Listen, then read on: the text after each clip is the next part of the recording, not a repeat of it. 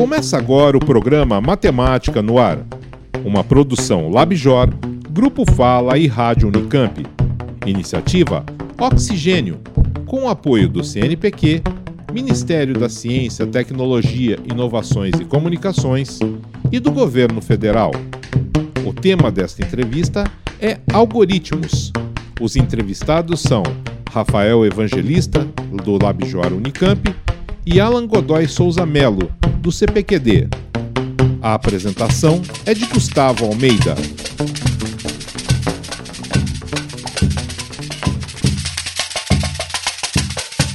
Existe um conjunto de regras que o, o computador por trás daquele site vai seguir para conseguir encontrar qual, qual a ordem dos produtos mais baratos até os mais caros. Isso é de uma forma mais geral. Agora, falando de uma forma mais é, específica, assim, na cultura popular, o Claro. que atualmente o pessoal está falando muito de algoritmos, são algoritmos de apoio à decisão, ou algoritmos de decisão. né? Então você tem muito algoritmo que é focado em, é, por exemplo, oferecer alguma recomendação do que você deve comprar. Né? É, ou otimizar uma rota de um determinado veículo. Então, isso é o que tem sido falado muito amplamente como sendo os algoritmos é, que estão crescendo ultimamente na nossa sociedade. Perfeito. É, e qual o papel da matemática no desenvolvimento dos algoritmos, eh, professor Alan? Qual é a- existe alguma história do algoritmo? Algum pesquisador que é conhecido como pai ou uma pesquisadora que seja a mãe dos algoritmos? Olha, é, algoritmo já é uma coisa muito antiga, assim, na, da época da Babilônia você já tem alguns algoritmos escritos lá em, em tábuas né, de, de argila. É, o algoritmo mais antigo, assim, que a gente tem registro atualmente, são datam da- os algoritmos datam da Grécia, né? Por exemplo, crivo de Aristóteles, que é para encontrar números primos, né? Ou o algoritmo de Euclides, que é para encontrar o máximo divisor comum, por exemplo. É, então você tem esses algoritmos que são extremamente antigos. Só que a formalização do conceito do, do algoritmo ele é um tanto é, mais recente. Ela tem menos de 100 anos, na verdade. E ela aí ela vem totalmente da área da matemática mesmo. É, o problema né, de formalizar o algoritmo surgiu com o Hilbert, né, um matemático famoso do início do século XX, que ele colocou alguns dos, dos que eram os principais problemas que você, que você tinha é, na matemática que precisavam ser resolvidos. E um deles era é, o que pode ser resolvido através de um algoritmo, digamos assim, e o que não pode ser resolvido. Aí, para conseguir resol- é, responder essa pergunta, o- alguns pesquisadores, né, no caso os principais são o Alonso Church e o Alan Turing, eles fizeram uma definição matemática bem formal do que, que é o algoritmo, né, utilizando aí não, no caso não convém muito falar do ferramental assim, mas por exemplo as máquinas de Turing que volta e meia vocês podem ouvir pessoal de computação falando às vezes sobre isso, elas são mais ou menos são um ferramental que foi utilizado para definir o que, que é um algoritmo. Perfeito. Isso então ainda no século XX, perfeito? Isso, no século XX já, em 1936 mais ou menos. Ótimo. É, e se vo- você poderia falar para a gente, então, professor Alan, algumas das, das aplicações atuais da- dos algoritmos? É, na forma geral, a gente pode falar que tudo que é computação hoje em dia é baseado em algoritmo, praticamente. Ah, se a gente for falar de algoritmo de decisão mesmo, que são esses que, que o pessoal às vezes chama até de algo, né, ou algoritmos mesmos. É, se a gente for falar desses casos aqui, a gente vai ter, por exemplo, quando você vai comprar um determinado produto em uma loja, você muitas vezes encontra lá embaixo uma re- recomendação. Pessoas que compraram esse produto também compraram.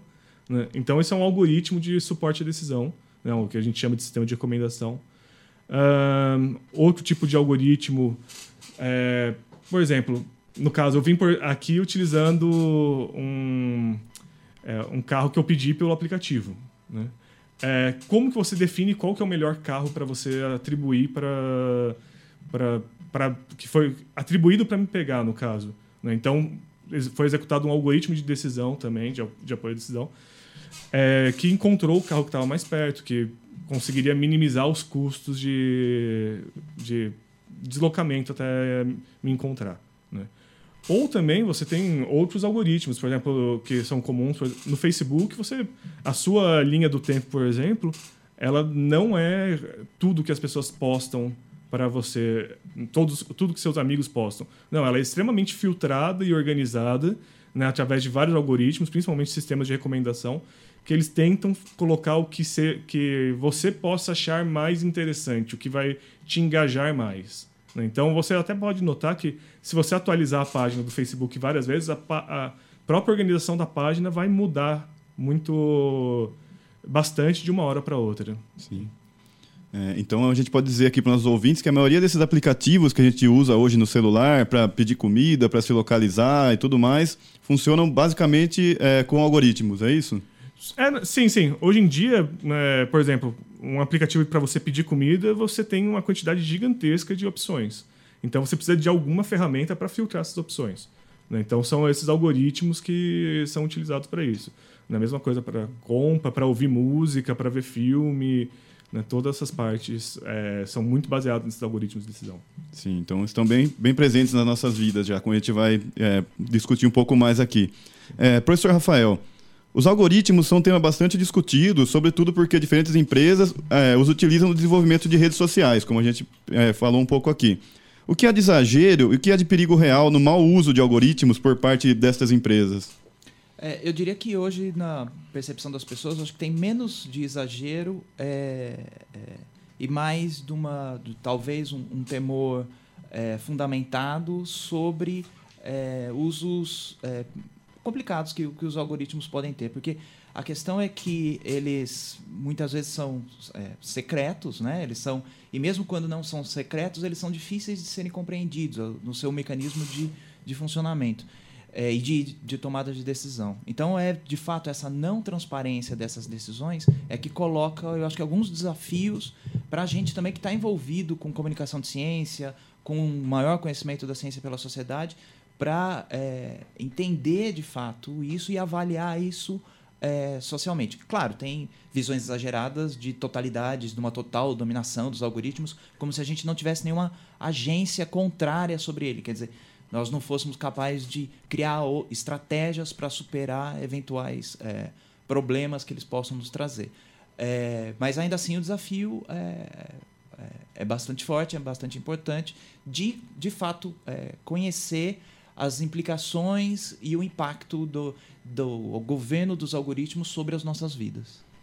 Correto. Então, é, a gente realmente tem que ter, não, não, digo que uma preocupação, mas no mínimo um cuidado, então, e uma atenção com a questão dos algoritmos, principalmente sendo utilizado pelas empresas de uma maneira que nem sempre a gente compreende, é isso? Isso. Eu, eu diria preocupação sim. Eu acho que a gente tem que ter uma preocupação, é, porque essa preocupação é fundamentada.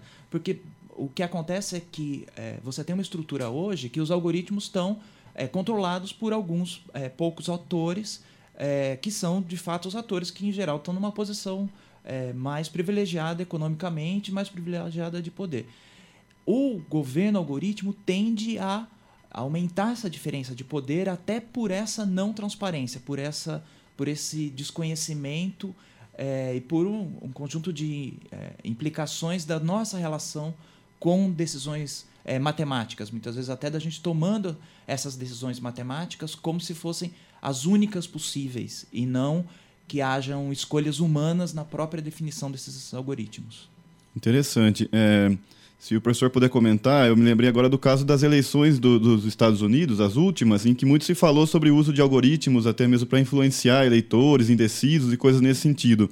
É, professor Rafael, teria alguma coisa para dizer sobre isso? É um caso em onde isso se aplica, talvez? Sim, eu acho que é um caso muito emblemático de um uso dos algoritmos para o conhecimento do, do corpo social, é, dos, dos, diversos segmentos da sociedade. E aí, para. Nós estamos falando é, muito. Pra, só para.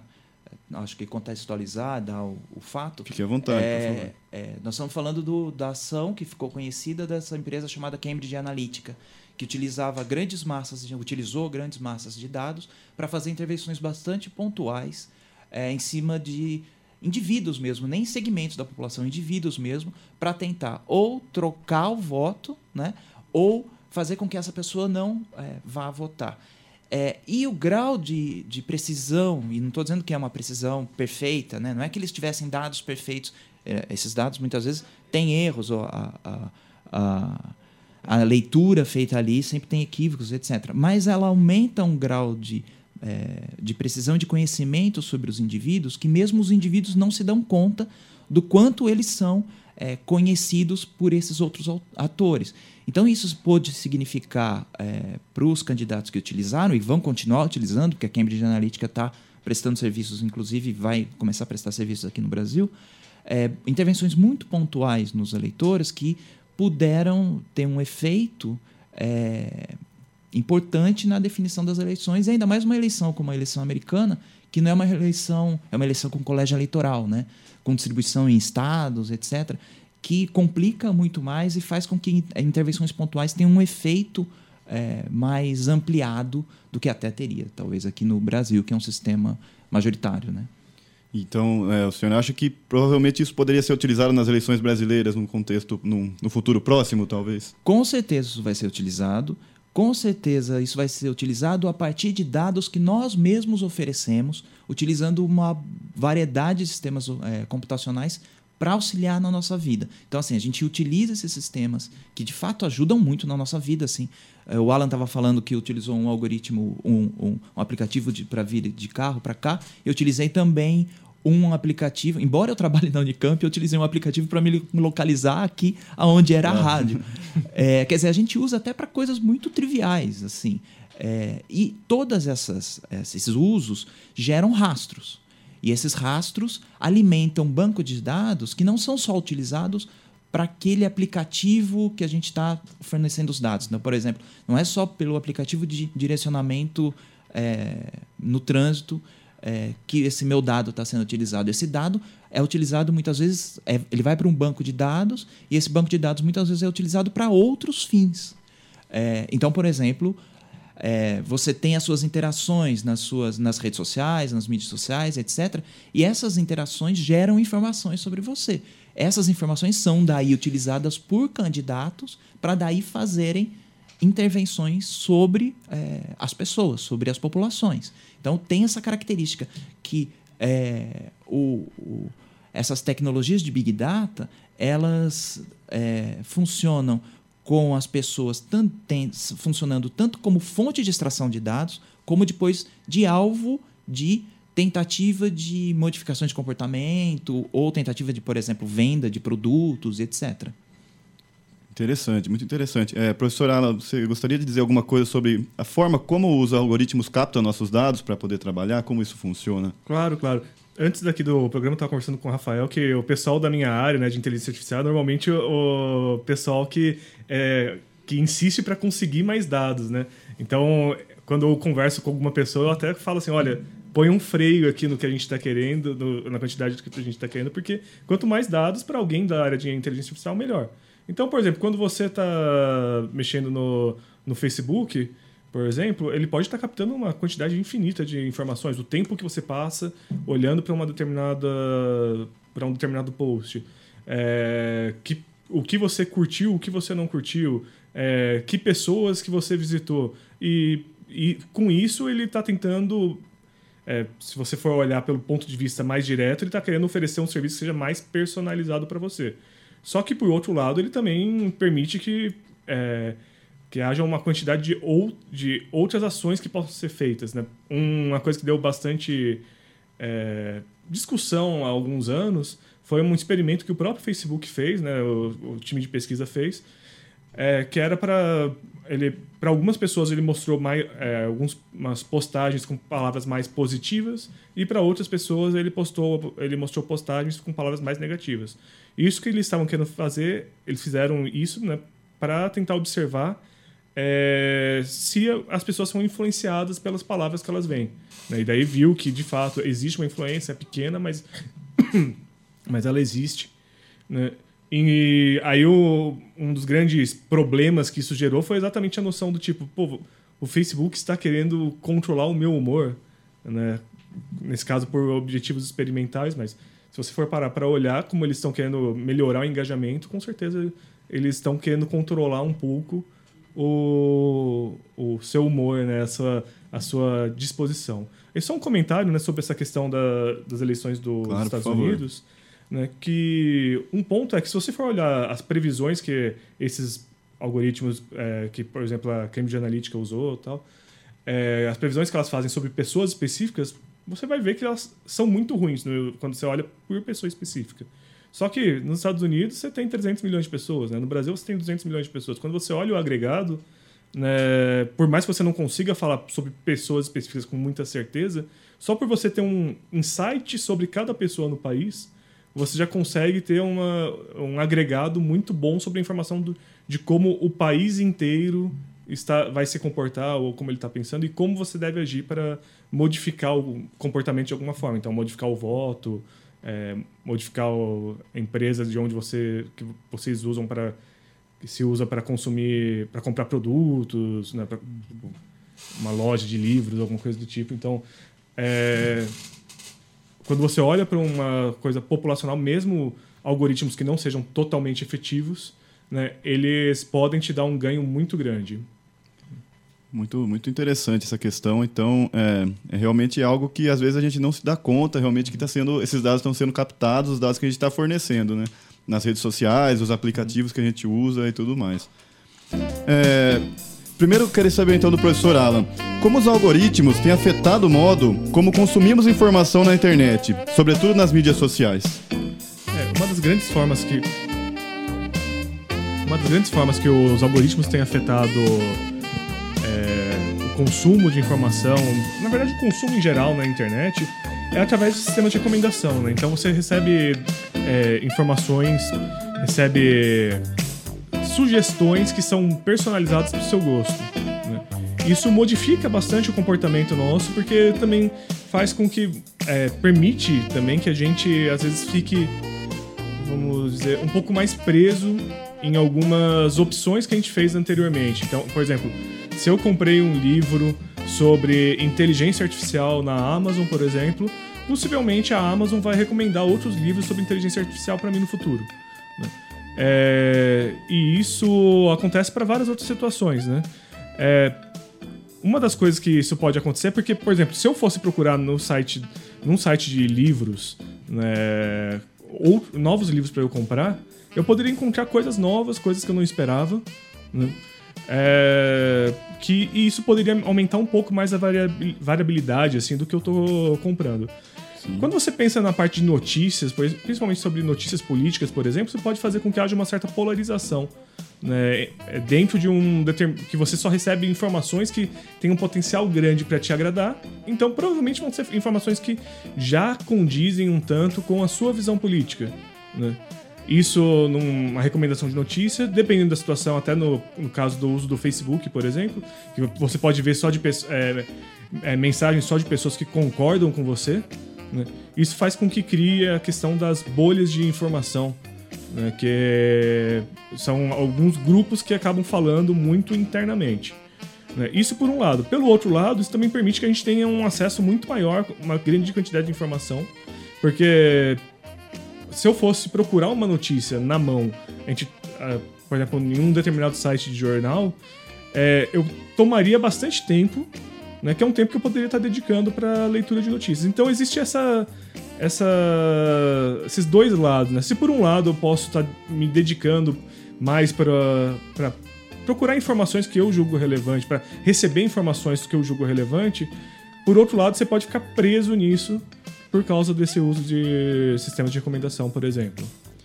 Sim, é, isso eu acho que é um fenômeno que a gente é, atualmente enxerga bastante, na, principalmente nas redes sociais, na internet, não é, professor Rafael? É, você poderia comentar mais sobre essa, a formação dessas bolhas sim, que, o professor sim. Alan comentou, por favor? Sim, eu acho que tem um conceito legal para pensar isso daí, é que a gente vive período, um, a indústria que produz, que são as, as empresas que controlam sistemas de mídias sociais e etc., elas se alimentam do, de algo que é, tem sido conhecido como a economia da atenção. Ou seja, é, parte do produto delas é a capacidade que ela tem de conseguir atrair o nosso olhar e capturar a nossa atenção pelo maior período possível de tempo. Né? Essa é, a, é essa mercadoria que, por um lado, ela vende para os seus anunciantes e, por outro lado, é por meio da, da de você ficar bastante atento àqueles sistemas, preso no, no na, sei lá, no Facebook, no Twitter, alguma coisa assim, é, também ela consegue daí capturar muito mais dados que também são é, é uma matéria-prima, digamos assim, que ela também vende para outras empresas de dados. Então, quando a gente fala nas bolhas, as bolhas elas não são um fenômeno natural, elas são um fenômeno é, que é produzido pelo interesse da, das, das empresas em capturar cada vez mais, mais, mais tempo da nossa atenção. É, e, esse, e, e, as empresas mesmas elas trabalham num equilíbrio delicado, porque a bolha nem pode ser muito igual ao seu pensamento, senão você acaba se entediando e hum. indo para outra rede. E percebendo que você está numa bolha. Percebendo que você está numa bolha. E também ela não pode ser muito diferente, porque ela, senão você, senão ela te repele, não é? Então, de alguma maneira, é, é um gerenciamento sobre a nossa atenção, sobre é, para fazer com que a gente fique a maior parte do tempo possível é, lendo é, aquelas notícias. Então, eu acho que isso tem, tem a ver com isso que o Alan estava falando, que um dos resultados disso é também essa polarização política. Né? Porque você tem. A gente sempre tem a tendência de ficar mais próximo das pessoas de quem a gente concorda. Isso não é, é um, é um fenômeno social, digamos assim, que vai além. Agora, esses sistemas, de alguma maneira, acabam amplificando isso.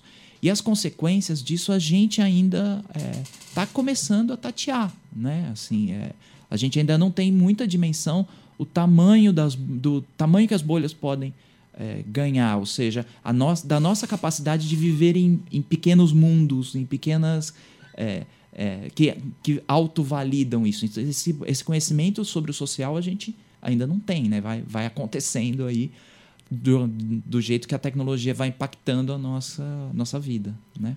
Sim, muito interessante, porque isso me deu até um gancho para uma outra pergunta que eu ia fazer aqui para o professor Alan.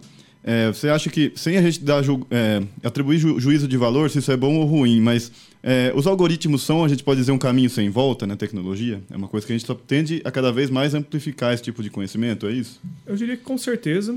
Na verdade, é, é a gente está cada vez recebendo mais e mais informação, então é também uma coisa que é, fica cada vez mais difícil, porque a internet permitiu que a gente tenha informação, sei lá, por exemplo, eu, se eu quiser, eu posso ter a notícia do dia do Sri Lanka, por exemplo, que é uma coisa que eu jamais teria acesso anteriormente.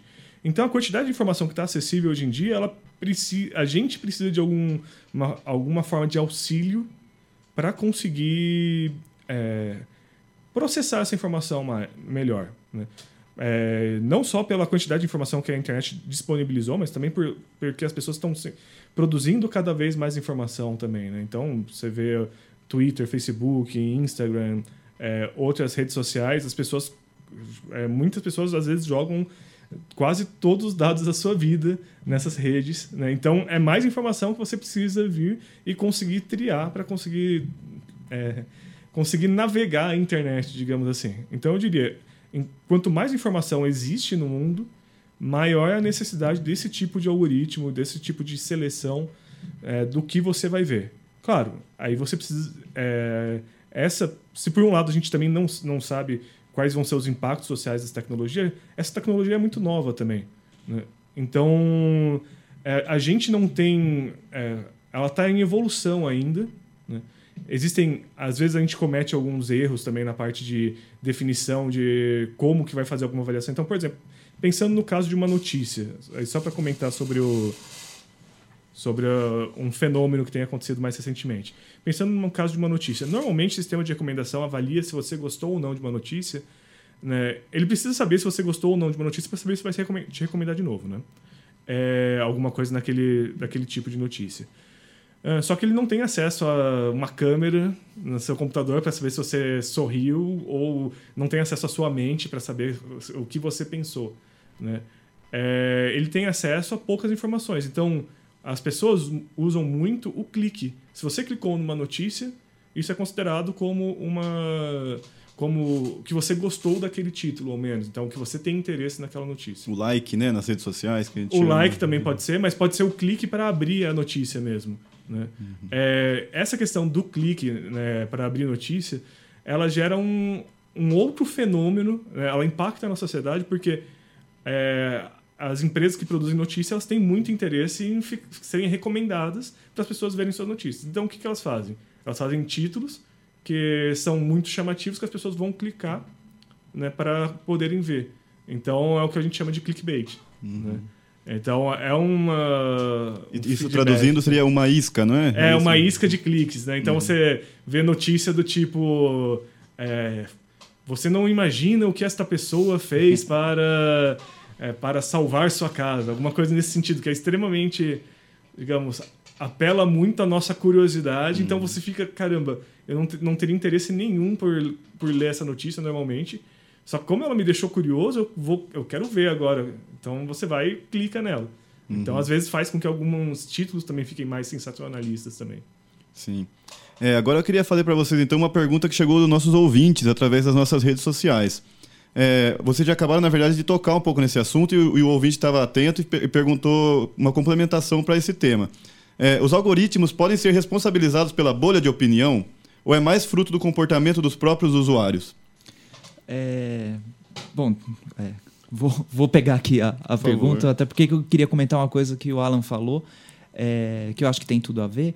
É, assim, é, é, complicado a gente colocar a culpa é, exclusiva em um ou outro. Como eu estava falando, eu acho que a gente tem uma tendência natural a se aproximar de pessoas que concordam com a gente, porque isso nos dá um certo conforto, mas essas tendências, entre aspas, naturais, essa essa tendência que seria uma possibilidade acaba sendo é, aumentada ou provocada ou é, por, justamente pelos sistemas que daí fazem é, é, é fazem isso, produzem as bolhas, porque as bolhas também são é, primeiro mais confortáveis para nós, mas também são implicam num melhor gerenciamento dos grupos de pessoas. Então fica mais fácil, inclusive para vender produtos, eu consigo segmentar melhor as bolhas. Então, quanto mais complexo é o social, mais difícil é para eu vender produto. Quanto mais simplificado e mastigado pelo sistema, sistemas é, informacionais, o social, a compreensão do social é, melhor eu consigo chegar para o meu anunciante e falar, olha, eu tenho o público perfeito, perfeito para o teu é, produto. Aí eu queria pegar um gancho com, do que o Alan falou sobre a coisa do clickbait, né? do, do da isca, é, e que eu acho que mostra um pouco isso, como a coisa da bolha, é, muitas vezes ela não é só uma questão de culpa pessoal, mas ela é uma questão de um sistema é, econômico funcionando em torno da vigilância e do gerenciamento do big data e do gerenciamento do, do social é, e que produz essas consequências que ainda a gente está mapeando. É, um fenômeno que aconteceu nas, nas últimas eleições americanas foi a, foram as tais das fake news. As notícias é, é, que eram evidentemente falsas, mas que estavam sendo colocadas na, no, nas mídias sociais e acabaram é, é, fortalecendo é, bolhas de informação e desinformando dentro dessas bolhas tem essa imagem de que alguns candidatos utilizaram das fake news. Mas não é verdade que sejam, foram, tenham sido utilizadas só pelas campanhas. Fake news foi também uma oportunidade de negócio que algumas empresas que lucram com os cliques, que vendem, que vendem essa atenção dos, dos leitores, é, empresas não grandes, empresas pequenas de fundo de quintal é, sujeitos no leste europeu que sacaram que eles podiam construir matérias é, que distorcem a verdade, mas que é, se encaixam muito bem na, no, no, no que seria o, o preconcebido de alguns cidadãos e que faz, faria com que esses cidadãos clicassem nessa matéria. Então eles começaram a fazer notícia falsa porque isso gerava clique e por gerar clique naquelas pessoas que gostariam de ver que aquilo que fosse verdade, é, acabou atraindo atenção, gerando clique e é, gerando retorno financeiro. Quer dizer, a gente tem também uma estrutura é, de negócios na internet que a gente ainda está tateando, está tentando é, entender e regular, mas que muitas vezes provoca esses efeitos que nem são é, desejados, são efeitos indesejados e são mesmo distorções da, da, do próprio sistema informacional. Uhum. Gostaria de complementar, professor? Sim, é, no caso, assim, até uma coisa que eu fico na dúvida, assim, eu, a gente vê bastante discussão hoje em dia sobre essa questão tanto das fake news quanto da bolha de informação e tudo mais. É, eu fico na dúvida, às vezes, se isto é um fenômeno que realmente está sendo maximizado hoje ou se é uma coisa que já era nesse nível anteriormente. Porque se a gente for ver, por exemplo, num dos casos mais clássicos de eleição e de fake news no Brasil, é foi nos anos. na eleição de 89. Né, que eu ouvi Verdade. muitos boatos. Né, e é, é, engraçado, porque a gente não, ti, não tinha internet, não tinha uhum. nada. Essas notícias falsas, elas corriam boca a boca e, che, e chegavam em todos os cantos do país. Né? Inclusive, uma das coisas curiosas que eu estava vendo recentemente, que é, depois da Bíblia de Gutenberg, um dos primeiros textos que foi impresso foi um panfleto de notícia falsa sobre um bispo. Né? Então é, um fake news. É fake news, exatamente. É um fenômeno que é muito antigo. Aí eu às vezes fico na dúvida se a diferença é que hoje a gente não pode ignorar, como às vezes a gente muitas vezes ignorou, porque agora está registrado online. A gente consegue ver. A bolha está registrada online. Não é que nem é, é, a gente na área de estudo de redes sociais, né, na área de, nessa área a gente não, não se não fica só em redes sociais online. A gente também usa muita coisa de rede social física mesmo, das pessoas como elas se conectam e tal. E, por exemplo, essa parte da bolha é o que a gente chama de homofilia nessa área, que é as pessoas se atraírem por pessoas parecidas. Uhum. É, isso é quase considerado a, a, grande característica das redes sociais humanas. Né? A gente sempre se atrai por pessoas parecidas. Então, é uma coisa que eu acho que você vai precisar de muita pesquisa ainda para a gente conseguir é, olhar para o passado e olhar para o presente e falar, tá, não é simplesmente porque agora eu tenho dados sobre essas, essas essa, sobre esse comportamento, é, digamos assim, não é simplesmente porque agora isso está visível que isso só aconteceu agora. Claro. Antes as coisas corriam por baixo dos panos e não, é, por exemplo, eu contava uma notícia falsa para o Rafael ou para você é, e depois que eu contava, essa, tipo, esse, tra esse rastro desaparecia. Ninguém Sim. sabia que tinha sido o Alan que contou a notícia falsa. Né? Então, aí agora não, agora não. É, isso está registrado. Então a gente sabe, por exemplo, que existia uma economia na Macedônia de produzir fake news. Uhum. Né? E até mesmo a gente tem com a internet a possibilidade de tentar desmentir as fake news, né? A gente tem maior facilidade ao acesso à informação verdadeira, né? Então talvez seja um Sim. outro aspecto positivo de todo é, esse acesso num, à informação. Num comentário bem quase fora aqui do, do, assunto, que é uma coisa que eu acho que nisso as escolas falham muito né, em se adaptar, porque hoje em dia um dos principais é, uma das principais habilidades que eu vejo que uma pessoa deve ter é conseguir selecionar suas fontes de notícia. Porque a gente tem uma quantidade gigantesca de fontes, não é só porque está escrito que é verdadeiro. Né? Então, essa capacidade de conseguir selecionar a fonte de notícia é uma habilidade que eu acho que deveria ser pensada para estar tá nas escolas mesmo. Uhum. Muito interessante. É... Então, eu vou entrar em outro tema, na verdade, que está muito relacionado e indissociável do, dos algoritmos, né? que é o tema da Big Data. É, este ano, a revista The Economist classificou a extração de dados pessoais como a nova indústria do petróleo.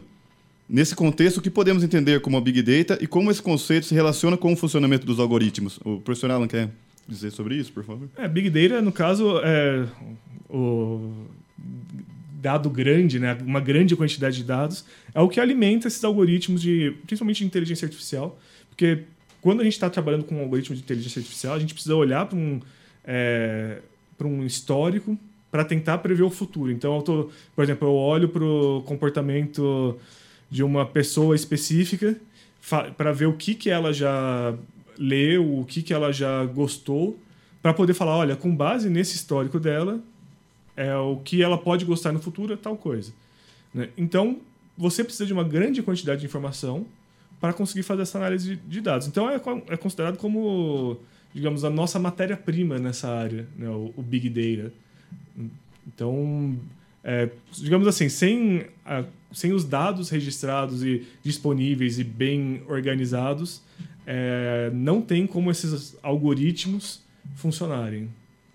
Gostaria de complementar, professor? É, sim, é, eu acho interessante essa metáfora da, da do novo petróleo, porque é, eu acho que ela tem sido utilizada é, para dar dimensão do valor econômico dos dados. Né?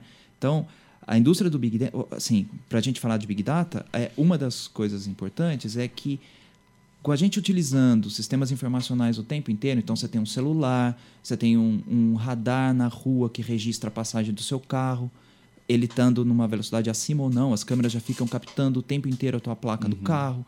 Você e, e, mais uma outra conjunto de tecnologias que significa que a gente deixa rastros de muitas coisas do nosso dia inteiro. Assim. Então, por exemplo, você tem é, relógios de, de para medir batimento cardíaco, por exemplo, as pessoas dormem com ele, registram inclusive o seu sono. Então, o, o, aparelho fica registrando o teu batimento cardíaco, os movimentos que você faz durante o seu sono. Então, você passa, por exemplo, a, ninguém registrava o sono de milhares, milhões de pessoas da humanidade. Você passou a registrar agora, ter dados sobre isso. Então, a gente agora deixa milhões de rastros num dia é, comum. Então, o Big Data significa incorporar todos esses dados em grandes bases de dados e aí tentar jogar alguma inteligência sobre esses dados para tirar informações sobre as pessoas. É, então, o, a ideia de economia do petróleo está muito, da comparação com o petróleo, está muito ligada à ideia de que esses dados têm um valor. Um valor assim como as reservas. Se a gente imagina os últimos 100 anos da, do desenvolvimento industrial da humanidade, que a gente teve a indústria que, que foi das mais ricas e mais importantes para a indústria de manufatura foi a, a indústria do petróleo, porque ela é, não só move os carros, mas movia também, move também as máquinas da indústria, também faz o aquecimento e etc. Quer dizer, a, importância dessa frase, é, é, da, dessa comparação, é pensar o quanto esses dados se tornaram tão valiosos quanto é, o petróleo. Agora, essa comparação também tem limitações, porque o petróleo ela tem virtudes e tem limitações. Uma das virtudes é que quando você pensa em economia do petróleo de uma maneira geral, ela é, significa que o lugar onde tem a extração do petróleo gera royalties para as populações. Então, isso eu acho que é um, é, é um ponto é, interessante, porque significa que as pessoas que fornecem os dados também precisam ser, de alguma maneira, recompensadas. Mas essa comparação apaga o fato também de que quando a gente gera os dados, não é algo natural, não é só uma captura que está acontecendo. Nós geramos, se eu me desloco daqui até lá, tem uma inteligência nesse meu movimento, que sei lá, eu posso sair daqui para ir buscar um lugar, alguma coisa para comer.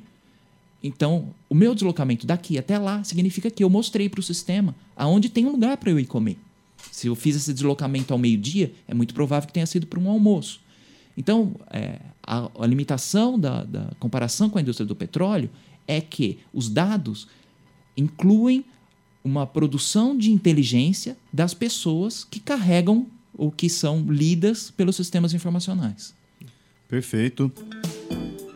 Estamos de volta, caros ouvintes, com o Matemática no Ar, com o último bloco de nossa entrevista com os professores Alan Godoy, engenheiro da computação do CPQD, e Rafael Evangelista, cientista social e pesquisador do LabJOR Unicamp, sobre algoritmos. Bom, eu queria começar então com uma pergunta que veio dos nossos ouvintes e provavelmente seja uma dúvida de muito, muitos mais que não escreveram para a gente. É, o que os usuários podem fazer para se proteger do mau uso dos algoritmos? Que a gente começou a conversar que existem alguns usos que a gente não compreende muito bem e pode ser até maus usos. Como a gente pode fazer para se proteger desses maus usos? É, professor Alan, poderia começar, por favor? É, o que eu diria que a primeira coisa que a gente pode fazer é pensar sobre o, é, o que a gente está o que, que a gente está é, publicando e compartilhando em redes sociais, por exemplo, em, em outros lugares. É, por exemplo, se você tá querendo, não está querendo deixar que alguém saiba, sei lá, sua religião, por exemplo, é, não é uma coisa boa você é, curtir páginas de religião no, no Facebook, porque alguém vai conseguir ver. Mesma coisa, por exemplo, sobre orientação sexual. Se você também tá, por alguma razão pessoal, tá querendo, não quer que isso se torne alguma coisa pública, é, isso também é uma coisa que você pode pensar. Claro, em alguns casos, isso pode soar um pouco até drástico, assim, né? Só que isso é uma forma de você garantir que não vão ter é, informações suas é, sobre esses é, tipos de comportamento seus, sobre coisas que você gostaria de preservar, né, de, a sua privacidade, que não vão estar em redes sociais. Mesmo que você, às vezes, é, use só visite alguma página, né? não, não curta esta página, por exemplo, no Facebook, ou é, não siga ela no Twitter, alguma coisa do tipo, é, existe uma. Os, as redes sociais, para conseguirem até fazer as recomendações, elas guardam um histórico normalmente do que, de que páginas você visitou. Então tem gente, por exemplo, que cria os usuários fake para poder visitar páginas que elas não querem que sejam rastreadas. Então, são algumas das formas que você pode fazer para conseguir proteger um pouco mais a sua privacidade né, no, em redes sociais. Professor Rafael, queria complementar? É, sim, é, eu acho que é, junto com essas ações individuais, eu queria acrescentar uma que eu acho que é, é, compreender, tentar compreender o máximo possível como esses sistemas funcionam, não é? é quais os dados eles estão utilizando seus. Quando possível, eu sei que é chato para burro, mas ler as, os, os, termos. os termos de uso de dados e etc. E eu acho que isso, essas são ações individuais.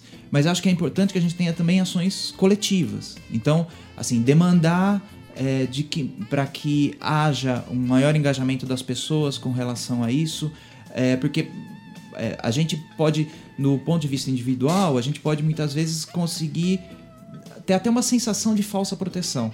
Então não basta que, por exemplo, eu me, é, me abstenha de algum sistema. Muitas vezes outros colegas que estão próximos a mim é, acabam é, gerando marcadores sobre mim, que não é só marcar uma foto ou marcar alguém, mas gerando interações, a gente vive socialmente, e que isso acaba é, oferecendo aqueles dados de forma indireta. É, então é importante não só que a gente atue é, individualmente tentando se proteger, mas atue coletivamente, socialmente, é, no conhecimento desses sistemas e na, é, na regulação desses sistemas, né? politicamente entendendo essas assimetrias de poder que vão se formando.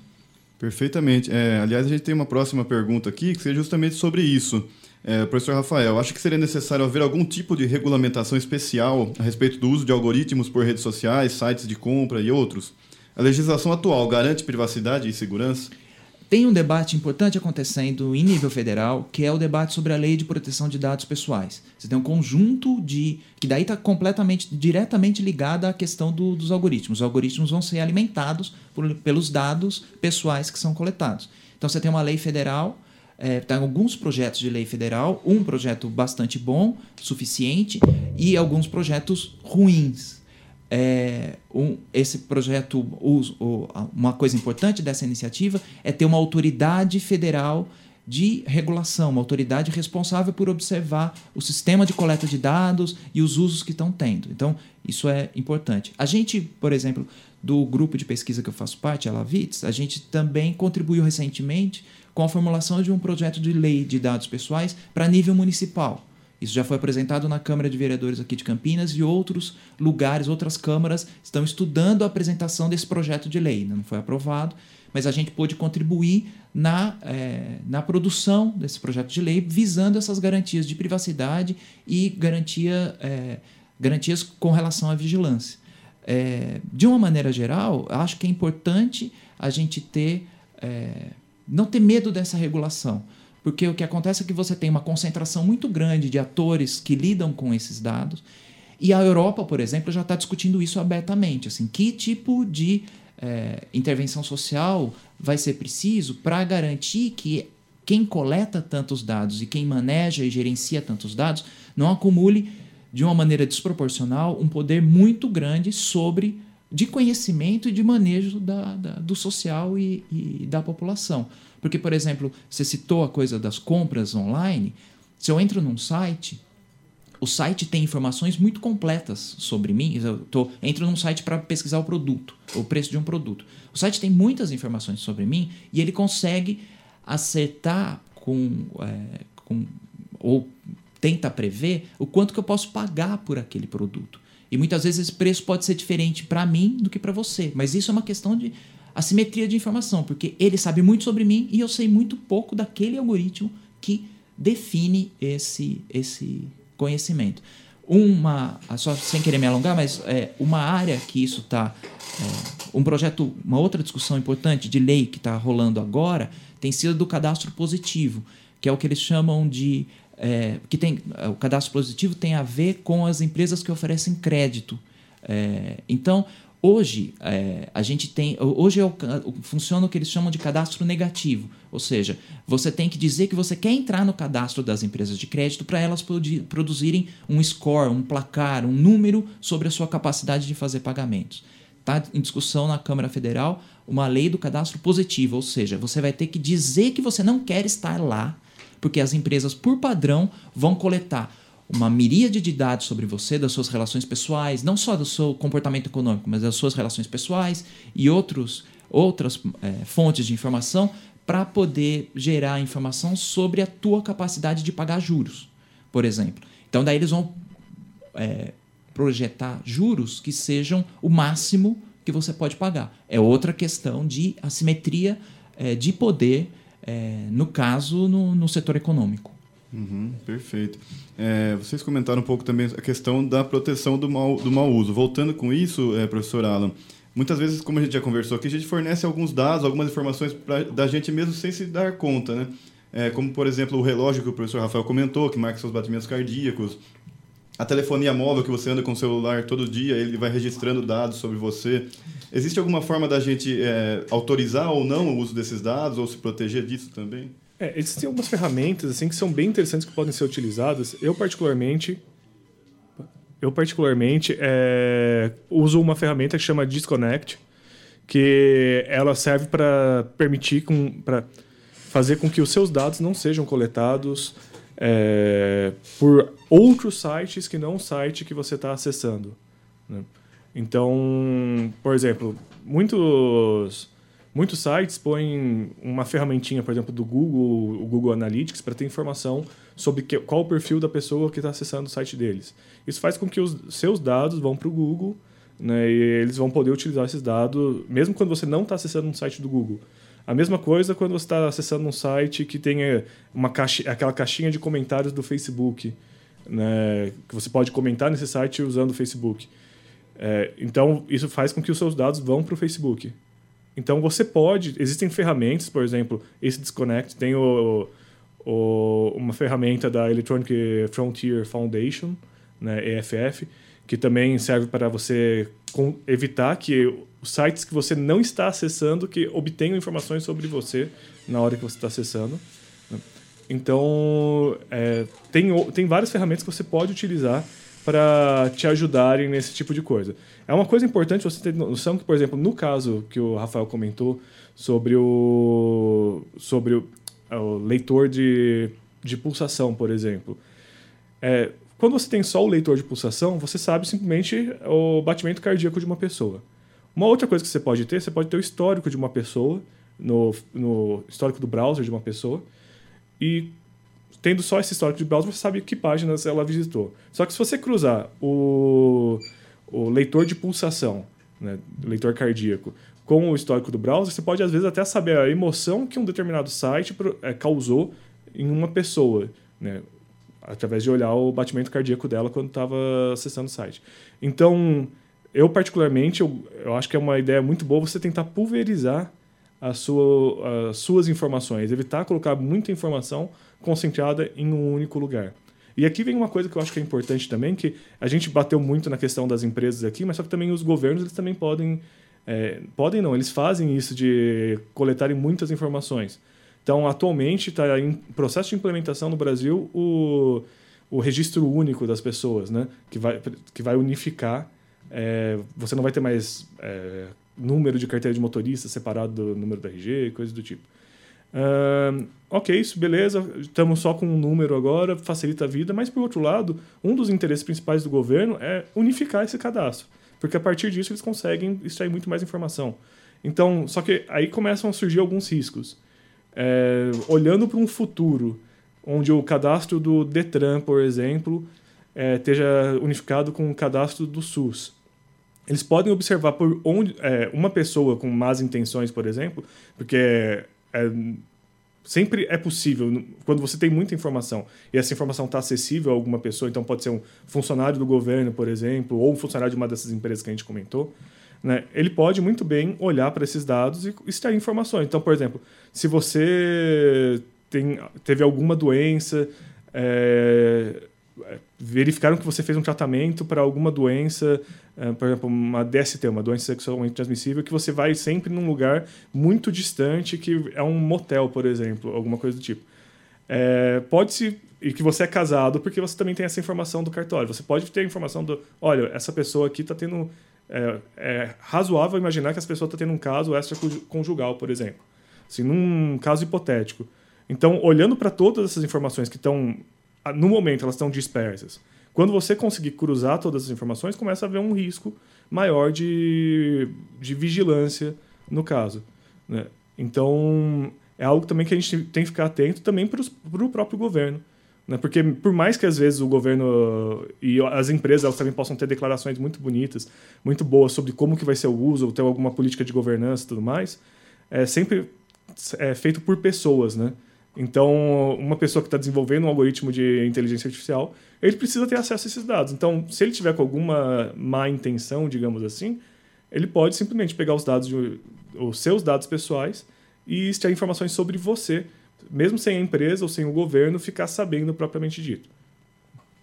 Muito bem, interessante. É, agora temos mais uma pergunta dos nossos ouvintes, que talvez não seja tão especificamente com a área de trabalho de vocês dois, mas quem quiser é, contribuir, por, por, favor. É computador quântico. É preciso mudar do conceito de algoritmos? Qual a diferença deles para algoritmos normais? Tá. No caso do computador quântico, eles também têm algoritmos, algoritmos quânticos, no caso. É, você tem que repensar um pouco a forma de fazer, porque aí já chega uma coisa um pouco mais técnica, né? Eu também não sou propriamente dessa área, assim, mas o computador quântico você tem que pensar de conseguir, por exemplo, deixa eu ver como que eu consigo falar aqui de uma forma mais simplificada. Por exemplo, se a gente está querendo encontrar um, um trajeto, né? por exemplo, eu preciso passar por diversos lugares, né? preciso passar pelo supermercado, pelo banco, pela universidade, lá pelo CPQD. Então, eu preciso passar por esses lugares e eu estou querendo encontrar um trajeto ótimo. Uma das formas de, do computador atual fazer isso é simplesmente ir olhando um por. É, tentar combinação. Ah, vamos ver se é, passar no CPQD, depois passar no banco, passar no supermercado, passar na universidade, se isso vai dar uma distância boa. Ah, pode ser que se eu trocar a universidade com o banco, dê uma distância menor. Então você tem que olhar caso a caso aqui para tentar encontrar o que tem menor, que seja mais curto o caminho. Agora, no caso de computador quântico, existe uma possibilidade de você olhar tudo ao mesmo tempo, todos esses casos ao mesmo tempo. Né? Você consegue explorar é, mais, mais opções ao mesmo tempo. Só que é, é um novo paradigma, mas só que eles dependem também de algoritmos, no caso. Ótimo, uma explicação bem interessante. Mais alguma colocação sobre isso? Tranquilo? É, então, vou voltar aqui com o professor Rafael. É, queria perguntar a respeito do movimento Open, que defende a liberdade né, sobre desenvolvimento e o acesso a softwares, hardwares, etc. É, como que a gente pode contextualizar esse movimento? Qual é a importância dele hoje? O que, que o senhor poderia falar sobre isso? Eu acho que tem uma relação bastante próxima, assim, pensando o movimento Open, pensando o software livre, pensando o movimento código aberto, etc. É, essas iniciativas, acho que tem uma coisa muito próxima que é desse desejo de abertura do código-fonte abertura para a gente conhecer o funcionamento e poder ter uma apropriação social é, sobre aquelas tecnologias. Acho que tem uma, uma conversa interessante entre essas duas coisas, porque um dos problemas dos do, possíveis problemas dos algoritmos são sua opacidade. É, conhecer o código, o algoritmo em si não garante é, 100%, mas já é um caminho, por exemplo, é, para se conhecer quais poderiam ser as determinantes daquele algoritmo, ou seja, as, uh, o que é que ele está é, instruído a fazer, como ele está instruído a operar, em que, que categorias ele está instruído a utilizar, é, coisas desse tipo. Então, uma das questões é que esses algoritmos é, muitas vezes são segredo industrial, né? porque os, o, as empresas é, acabaram gastando um, uma, um, uma, quantidade de dinheiro no desenvolvimento daquilo e querem proteger esse algoritmo como, é, como um segredo industrial. É, mas aí você tem o problema desses algoritmos incidindo sobre a vida das pessoas e você não conseguindo é, efetivamente entender esse funcionamento, até porque isso virou. Então você tem um, um segredo. Então você tem um dilema aí é, que, que acho que novamente necessita de regulação para que você possa entender os casos em que é possível e é necessário socialmente fazer essa abertura, aumentar o conhecimento sobre aquele funcionamento, é, para que você tenha. É, é, por uma questão democrática mesmo, né? Para você saber como, como aquilo está operando, já que isso está operando na, na tua vida, né? Perfeitamente. E então eu tenho mais uma última pergunta, acho que talvez para finalizar, cada um dos dois poderia colocar a opinião. É, sobre um, um, dos argumentos que a gente tem para incentivar a adoção de algoritmos seria é, a suposta neutralidade desse processo, a né? neutralidade da máquina na tomada de decisões. Só que a gente já tem pesquisas científicas, estudos dizendo que em algumas áreas, por exemplo, policiamento preditivo, ou até alguns, é, alguns algoritmos que ajudam é, juízes a tomar decisão sobre sentenças, alguns estudos têm demonstrado que esses algoritmos podem estar sendo enviesados de acordo com classe social, raça, etnia e coisas similares. Como vocês dizem, o que vocês têm a dizer sobre isso? Os algoritmos são neutros, eles podem não ser neutros? É, o que eu diria é que, assim, do ponto de vista estrito, o algoritmo em si, ele até que é neutro. Só que o ponto é que você, normalmente, quando está trabalhando com inteligência artificial, no caso, aprendizado de máquina, por exemplo, você está tentando aprender a partir de dados é, como agir para um determinado caso. Então, é, por exemplo, se houver, é, no, caso do, no caso de sentenças e de condicionais, que é onde tem utilizado muito, tem sido utilizado muito algoritmos de apoio para juízes, né? É, nesse caso de condicionais, se houver algum enviesamento, algum preconceito, ou qualquer coisa do tipo, né, na hora de dar sentenças, né, por parte do, dos juízes anteriormente. Então, por exemplo, a gente pega o histórico dos últimos 15 anos e tenta treinar um algoritmo para dar a sentença é, automaticamente. Se nos últimos 15 anos todas as sentenças, ou uma parte é, grande delas, tiveram algum tipo de preconceito, algum tipo de racismo, você vai estar embutindo no seu algoritmo esse racismo também. Imitando as posturas dos juízes anteriores, seria isso? Isso, exatamente, imitando as posturas dos juízes anteriores. Tem um trabalho muito interessante que é que hoje em dia tem sido utilizado, tem uma, um conceito que chama embeddings, que é você transformar palavras em uma representação matemática para representando o significado dela. Então, por, usando esses tais de embeddings, você pode fazer o seguinte: França, é, melhor, Paris menos França mais Itália dá Roma. Então é do tipo Paris está para a França, assim como Roma está para a Itália. Então você transforma esse tipo de analogia em uma operação matemática. E várias vezes esses algoritmos foram treinados, por exemplo, com textos que existem, que estão disponíveis na internet e tal. É, e uma coisa que se observou é, várias vezes é que, por exemplo, você às vezes está lá, você faz é, cientista da computação menos homem, mais mulher, da dona de casa. Né? Porque a digamos assim, a posição que esses textos assumem como mais natural para a mulher seria a dona de casa. Então, existem esses vieses que estão embutidos nos próprios dados que a gente está tá trabalhando e que eles inf acabam influenciando os algoritmos. Perfeito. Para finalizar sobre isso, professor Rafael? É, quero concordar com o Alan, é, reforçar essa questão, eu acho que das bases, né? É, é, muito um reconhecimento de padrão, né? Então, os algoritmos muitas vezes reconhecem um padrão e, e continuam aplicando esse mesmo padrão. Eu acho que isso é uma das fontes é, de perpetuação de preconceitos ou de injustiças. Agora, tem uma coisa também que eu queria acrescentar, que é assim, como tudo que é técnico, é, o técnico é uma produção humana, né?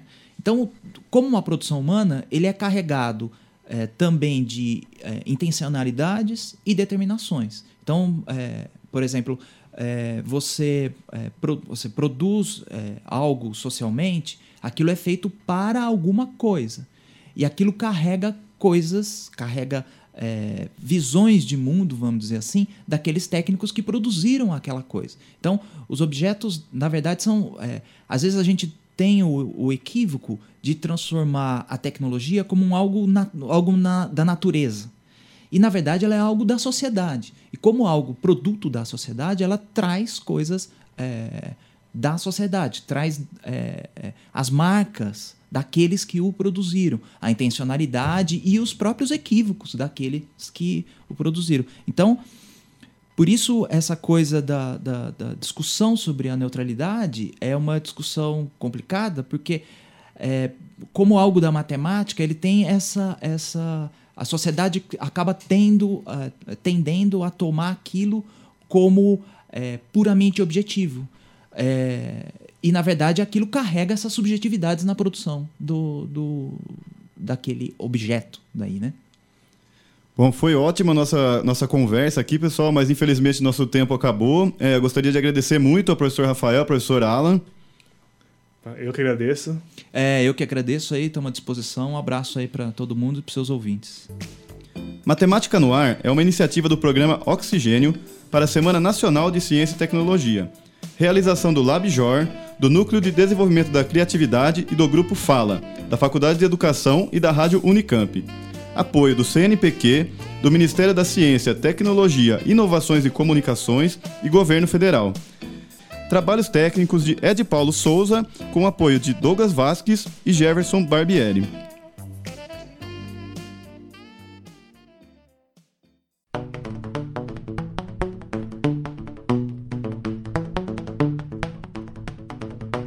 Termina agora o programa Matemática no Ar, uma produção Labjor, Grupo Fala e Rádio Unicamp. Iniciativa Oxigênio, com o apoio do CNPq, do Ministério da Ciência, Tecnologia, Inovações e Comunicações e do Governo Federal. Participaram deste projeto Beatriz Guimarães, Carol Gama, Daiane Machado, Douglas Vasques, Ed Paulo Souza, Gustavo Almeida, Jaqueline Mendes, Janine Ierulo, Jefferson Barbieri, Joyce Santos, Juliana Schober, Marina Gomes, Maísa Sigoli, Patrícia Santos, Paula Pereira, Roberto Takata, Samuel Garbuio, Simone Paloni, Valdemar Saroca. Agradecimentos: Alessandra Karnauskas, Alexandrina Monteiro, Andressa Aldai, Fernando Terra, Marcos Botelho, Ricardo Botter Maio e Thaís Santos.